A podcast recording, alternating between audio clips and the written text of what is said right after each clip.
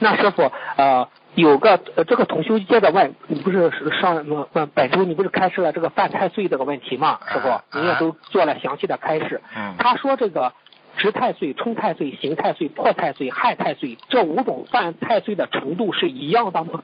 这个呃，同学不一样，不一样啊。不一不一哦，嗯哪一个最最大呢？值太岁、冲太岁、刑太岁、破太呃岁、，害都都有问题，但是也就是说，本命年犯太岁是比较小的，而不是太大。嗯嗯嗯，啊，嗯冲冲太岁嘛比较厉害一点，啊啊，所以人家哦说冲太岁对比较厉害冲嘛，所以为什么叫嗯六冲啊？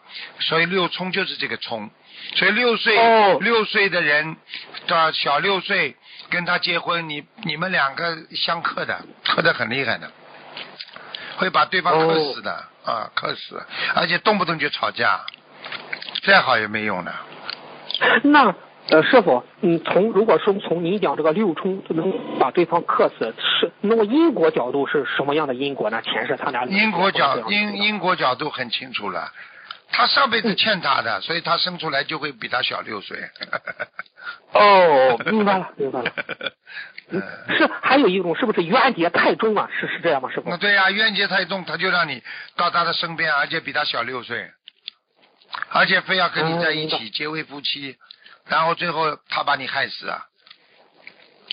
哎，明白了，啊因果报应是好哎不爽。所以有的人一辈子一辈子都是英雄，最后嗯砸了一个女人身上，这个女人就是来问他要债的，就是来报仇的，啊，就是这个道理。明白了，明白了。哎哎呀，谢谢师傅。那师傅，您开示过犯太岁者，可每月一次性烧送二十七张小房子，敬赠某某的要经者，求太岁菩萨保佑我某某月份平安，一个月一求。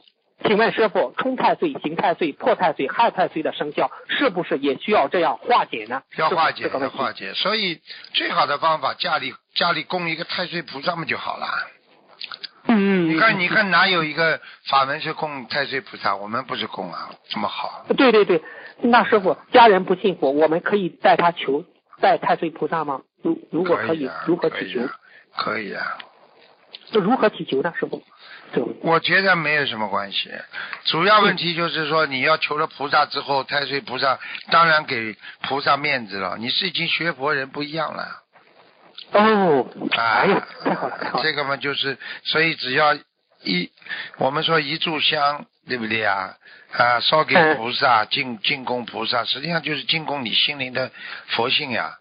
你这样的话，你有佛性出来，你说太岁会给你搞不啦？不会的呀，啊、哦，那师傅这样说，我某某呃，嗯带我带我什么亲人拜太岁菩萨，恳请太岁菩萨保佑他身体健康、吉祥如意，啊这对啊样说就可以了。对啊，太岁菩萨啊，能够宽宏啊，大量能够啊赦免啊这个某某某的啊这这个业障，你这样讲赦免啊，因为、哦因为天上和明白了地明白下了你跟他谢谢师傅讲的话慈悲开示都要讲赦免，赦免就是把赦免它免哎去，哎，大赦嘛，大赦实际赦就是一种慈悲嘛，免就是嗯嗯慈悲之后才会免去跟你的冤结嘛，明白吗？明白明白。啊，三个问题，玄学角度，为什么这些太岁菩萨都是些大将军啊？真的，他今年是唐杰大将军，明年是呃江武大将军啊，都对是啊些大将军。你师傅这个还不懂啊？